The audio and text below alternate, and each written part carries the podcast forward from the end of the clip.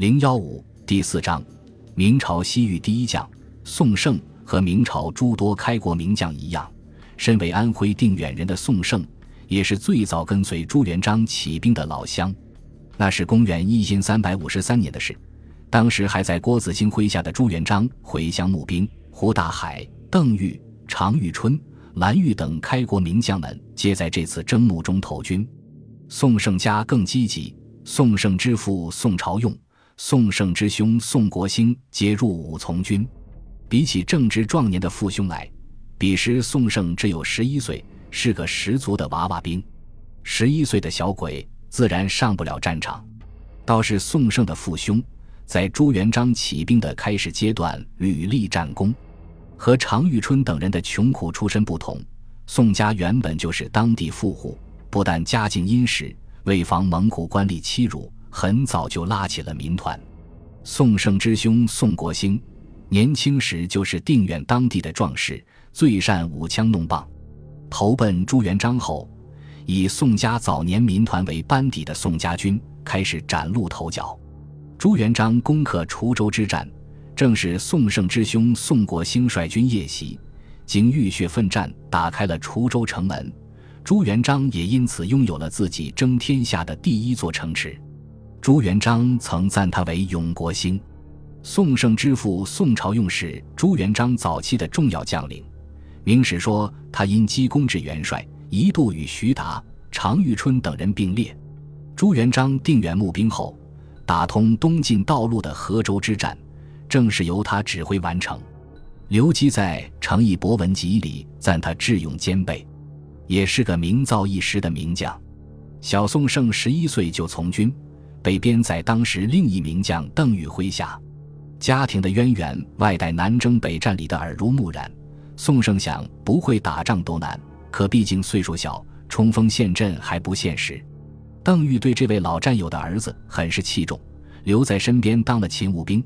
除了每天干些端茶倒水的杂活外，邓禹还时常以兵书战策勤教之。满腹的韬略从此时开始生根。如果照这样下去，小宋胜很可能会在邓愈的教导下成为一个出色的军事家，待到天下太平后论功行赏，运气好了还能以功臣之子的身份承袭爵位，从此风风光光。宋盛做到了，不但做到了，而且还超越了诸多的功臣子弟们，成为他们之中的翘楚，建功、封侯、赐爵，一步一步。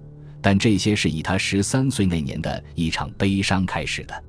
元朝至正十四年，公元一零三百五十五年，正在开疆拓土的朱元璋，把目光对准了一个新的目标——吉庆（江苏南京）。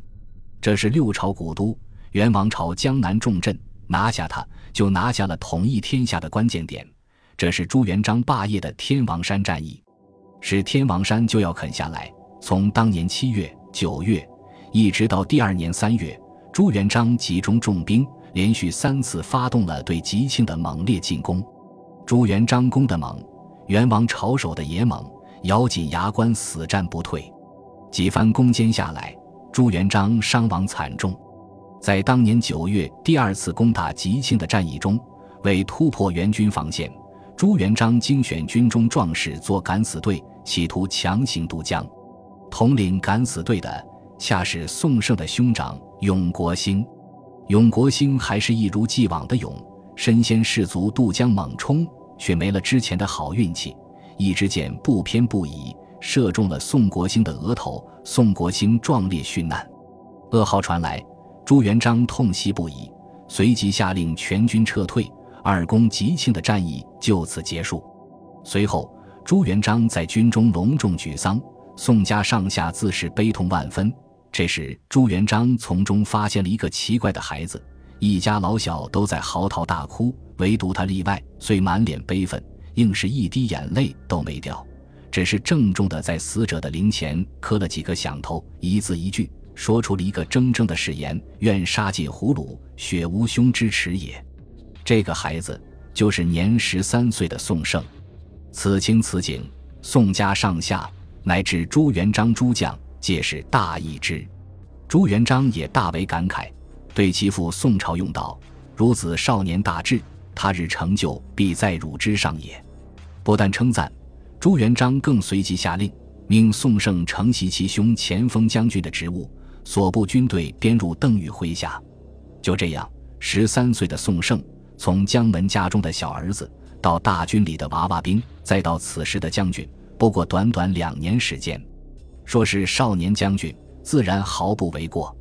但在当时许多人看来，十三岁的娃娃就去统兵打仗，荒唐吗？宋胜此后的表现，证明这一点儿也不荒唐。宋国兴阵亡两个月后，少年宋胜就震撼了沙场。当年十一月，邓禹统兵攻打元廷重镇徽州。徽州连接长江南北，经济富庶，战略位置极其重要，是重镇就要拿下。邓玉四面包围，火炮、弓弩全用上，硬是啃不下来。关键时刻，身为前锋将军的小宋胜提出了一个古怪的建议：“咱先撤。”邓玉晕了。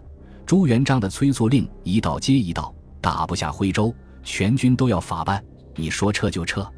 宋胜接着的一句话让邓玉不晕了：“金敌所以死战，在于我围城严密，故拼死而战也。不妨稍却，待敌松皮之时突袭，且只为三面，敌必溃也。”一番话却是一个兵法上的重要道理，为三缺一。邓禹恍然大悟：“听你的。”接下来的事情。就完全进入了宋胜预想的轨道，元军果然懈怠，邓禹借机发起突袭，独独北门一面不攻，原本死战的元军一触即溃，之前血战一个月无法前进一步的徽州坚城，就此兵不血刃的拿下。也正是这一仗，让朱元璋麾下的许多人看到了宋胜的实力，就如邓玉在给朱元璋的奏报里夸赞的：“宋胜多奇谋，大将之才也。”从此以后，宋胜开始不断的多奇谋。先是跟着邓玉打了一堆胜仗，后来宋胜之父宋朝用因生病退休，朱元璋命宋盛接替其副都督同知的职务。二十出头的年岁，成了正军级干部，开始独当一面。这时是朱元璋统一天下的关键时期，仗越打越大。宋盛先参加了平定张士诚、夺取江南的战役。然后在朱元璋定都南京正式建国后，参加了徐达统兵北伐元王朝的统一北方大战。比起众将破阵杀敌、屡建战功，此时的宋盛做的更多的是善后工作。明军攻克山东，他奉命留守山东；明军攻克河南，他在奉命留守河南。接着明军攻克陕西，他又奉命留守陕西。统一天下这一路。杀敌立功轮不上他，治理地方清剿残余的脏活多落在他身上。到了明王朝北逐元廷，统一天下后，宋胜又奉命相继镇守大同和陕西，担任当地的都指挥使，并督造山西、陕西的长城建造。比起明朝开国后诸多功臣封侯拜将的荣耀，彼时的宋胜虽也是开国功臣，却因年龄资历所限。并未得到太多封赏，在明朝军中只是个中层干部。宋生人生的第二次转折发生在明朝洪武十两年（公元一千三百七十九年），与上一次一样，这次转折的开始依然是一次悲伤。这个事件是此年的南京花船案。事情说来很简单，就是元宵节时，一帮功臣子弟们凑钱造了一艘大船，在船上奢靡铺张。沿秦淮河一路吹吹打打，好不风光。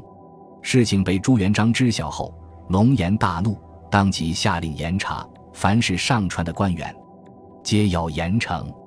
而此时调任南京的宋盛，恰恰也在这条船上，毫无例外的被一撸到底，降职到甘肃凉州任为指挥使。或许朱元璋自己都没想到，这次严苛的处罚不但没有打垮宋盛，相反。却为他的人生打开了一片新天地。宋盛后来建功沙场，封侯赐爵，名震天下，正是从此开始。